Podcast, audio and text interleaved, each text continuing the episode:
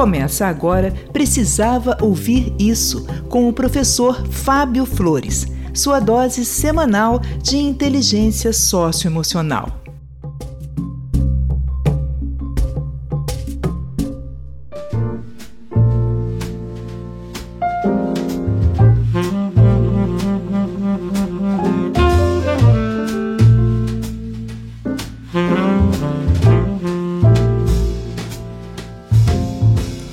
Sou o professor Fábio Flores e esse é o podcast Precisava Ouvir Isso. E hoje vai ser naquele modelo, sabe? Quando eu pego e venho gravar sem nenhum roteiro, eu tenho as ideias na cabeça, vou desenvolvê-las aqui, que a vida tá bem corrida nesses últimos tempos e eu quero preservar o meu compromisso com você de toda semana ter um episódio novo, tá bem? A história é a seguinte: a gente vai falar hoje sobre percepção de amor do quanto você consegue se perceber recebendo amor ou também merecedora de amor, uma pessoa merecedora de amor.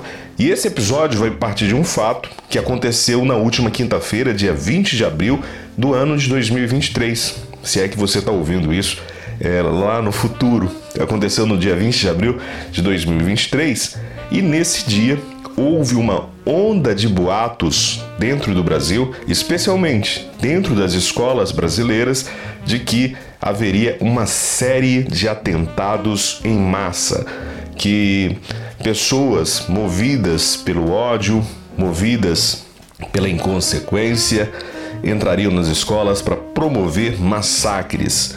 Essa onda de boatos, ela varreu o Brasil inteiro e você não imagina o quanto isso levou de angústia para dentro das escolas.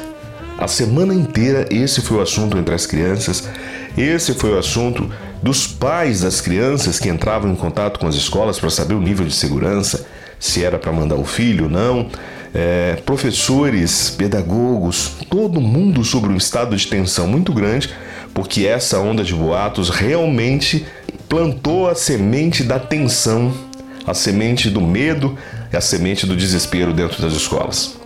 Eu estou te falando sobre esse clima que a escola está vivendo porque esse ano eu decidi voltar para dentro da escola de ensino fundamental.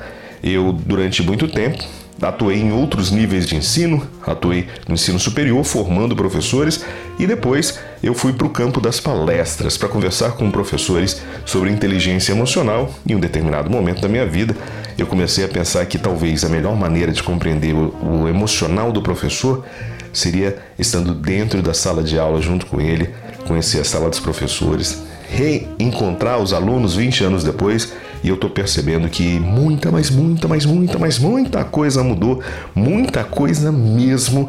E eu tô reaprendendo todo esse universo e calhou de eu viver uma experiência de cunho emocional muito grande nessa última semana, né? Por conta desses boatos, por conta dessa tensão em torno da possibilidade de massacre. Aconteceu que na quinta-feira pouquíssimos alunos foram para a escola e dos que foram para a escola, eles estavam com olhares atentos, com olhares medrosos, assombrados da possibilidade de alguém pular o muro da escola e fazer qualquer nível de maldade, né? E nesse dia em que houve a ameaça de levar a morte, levar o medo, o pânico para dentro das escolas, eu decidi fazer um ataque, mas um ataque de amor. E como que foi a ideia desse ataque de amor? Eu, em cada sala de aula que eu passei, eu pedi que os alunos colocassem as cadeiras todas em formato circular. Elas ficaram no círculo.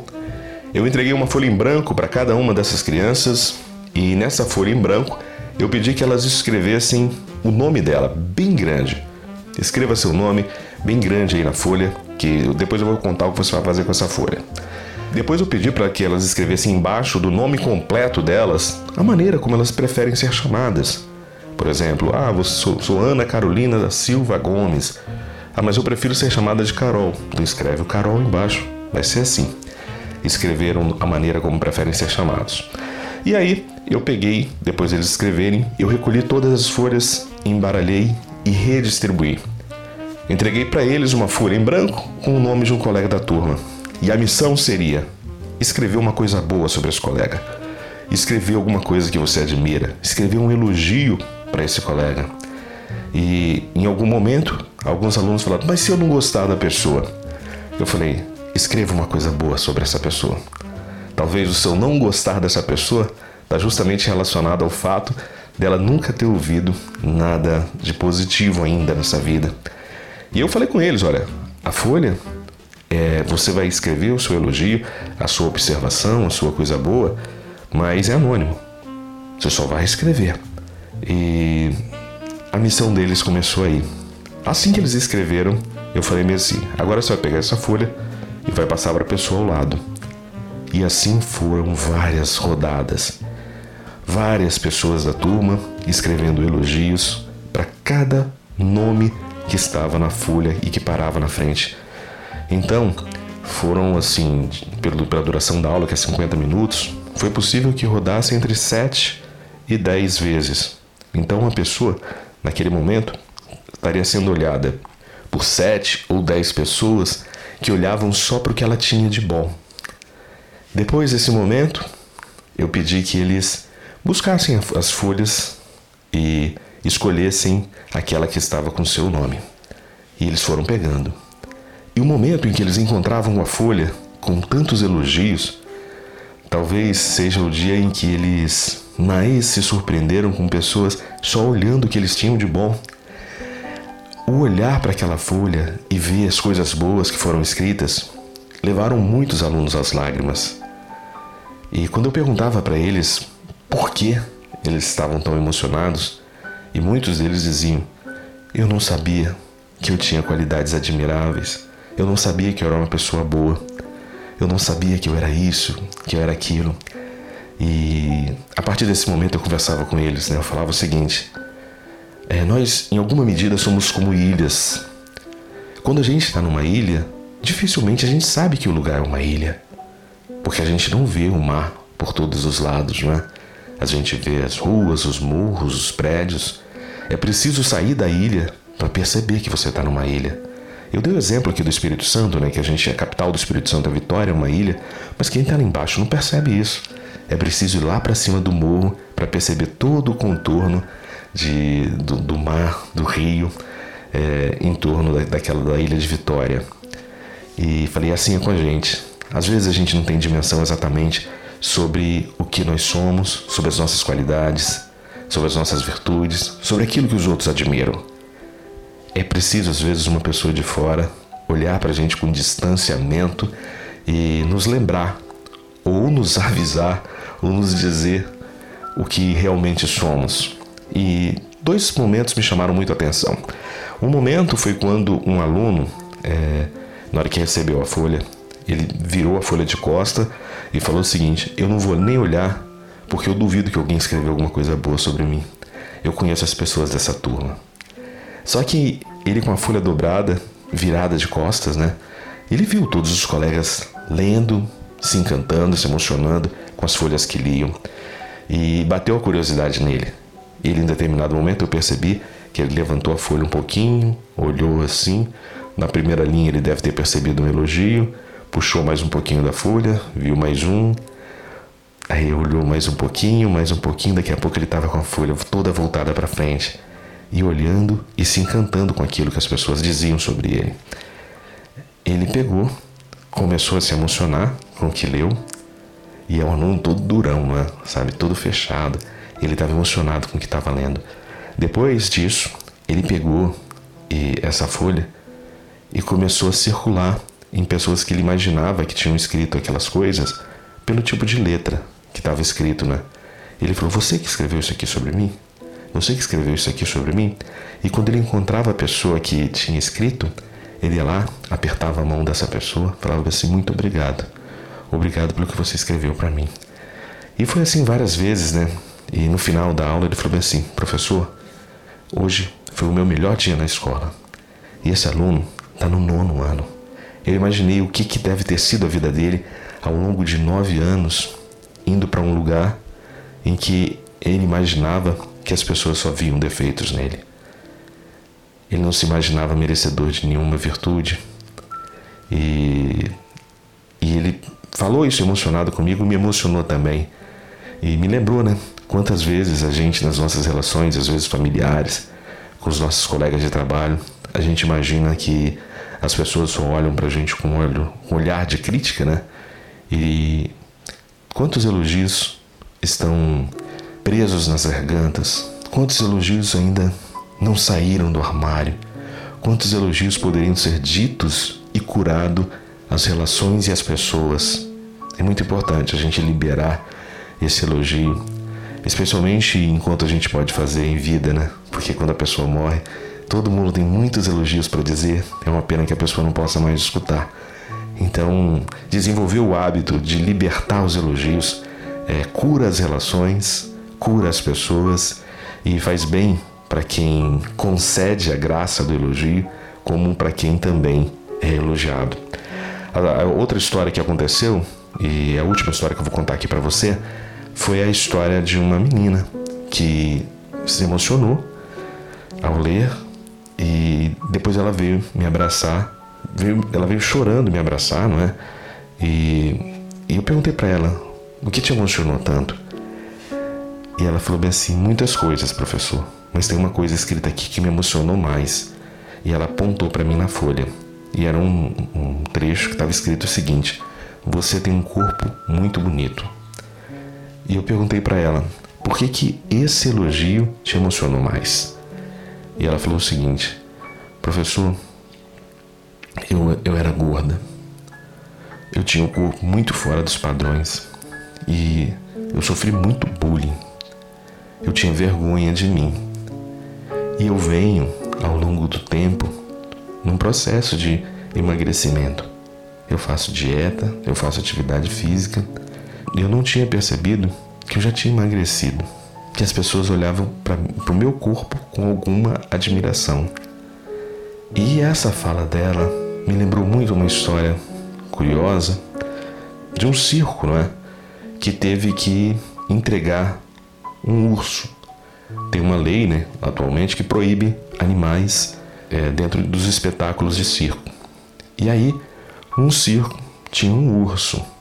E esse urso acabou indo para um zoológico um zoológico bem amplo, com muitas possibilidades, né? E aí o que, que aconteceu?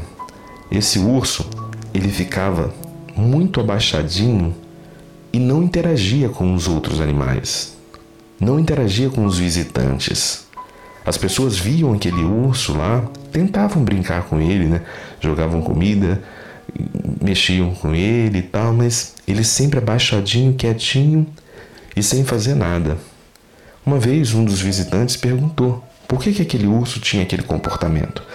E a pessoa que cuidava do urso falou o seguinte: esse urso ele ficava num circo e antes da apresentação ele ficava sempre dentro de uma jaula que não cabia ele, era muito apertada. Ele tinha que ficar muito agachado para caber na jaula dele.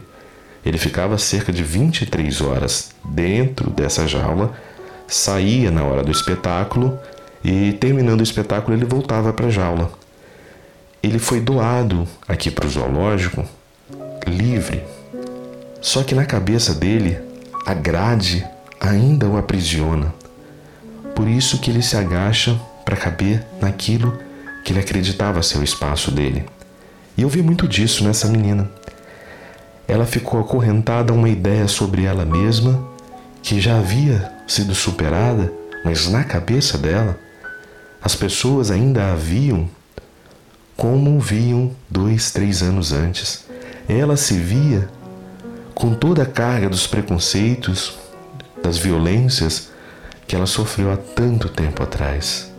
E por essa maneira, ela conduzia as relações com os pesos das dores que ela já havia se libertado mas não havia atinado consciência sobre essa libertação. E essa história talvez sirva para você que está me ouvindo até aqui. Será que você ainda está dentro de alguma grade? Será que você ainda está preso, ainda está presa a algum tipo de imagem que você faz sobre você mesmo, sobre você mesma? Saiba que se você estiver ainda dentro de uma grade como essa, é importante lembrar que essa grade ela só abre de dentro para fora. A chave dessa libertação está com você. E muitas vezes a chave dessa libertação é o processo de autoconhecimento, é você se pacificar com a sua própria história, recontar a sua história. Pensa nisso, se liberta dessa grade. E findando exatamente esse episódio, eu quero dizer que provavelmente as pessoas que estão no seu entorno têm muito amor para compartilhar com você, assim como em você existe muito amor a ser compartilhado. O episódio de hoje foi para mostrar o quanto uma palavra de amor pode libertar alguém. Você viu aqui dois exemplos que eu contei, poderia ter contado mais de dez. Mas eu quero que você pense aí nas palavras que você pode libertar hoje, nas palavras que você pode dizer, nas palavras que você pode compartilhar pessoalmente ou pelas redes sociais, mas que sejam palavras que vão ajudar a libertar outras pessoas. E quando a gente olha para o mundo com amor, o mundo retribui o olhar. Muito amor na sua vida, muita paz e que você espalhe palavras boas e as receba na mesma intensidade. Eu sou o professor Fábio Flores e esse é um episódio do podcast Precisava Ouvir Isso.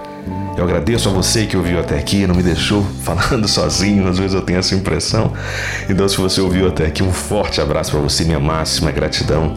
Eu te espero lá no meu Instagram, lá no arroba o Fábio Flores, arroba o Fábio Flores. Vai ser uma alegria saber o que você achou desse episódio e receber uma palavra de amor sua. Eu vou gostar de receber uma palavra de amor sua, tá bom? Fico aguardando lá no arroba o Fábio Flores.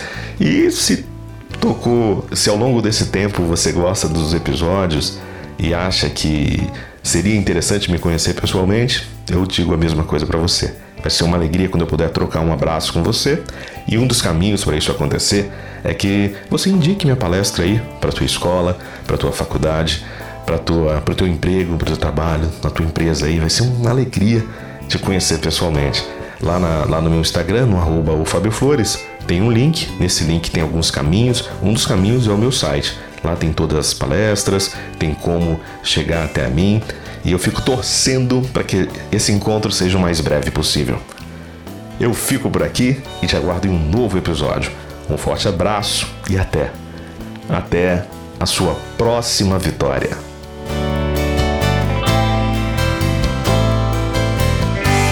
E aí, você precisava ouvir isso?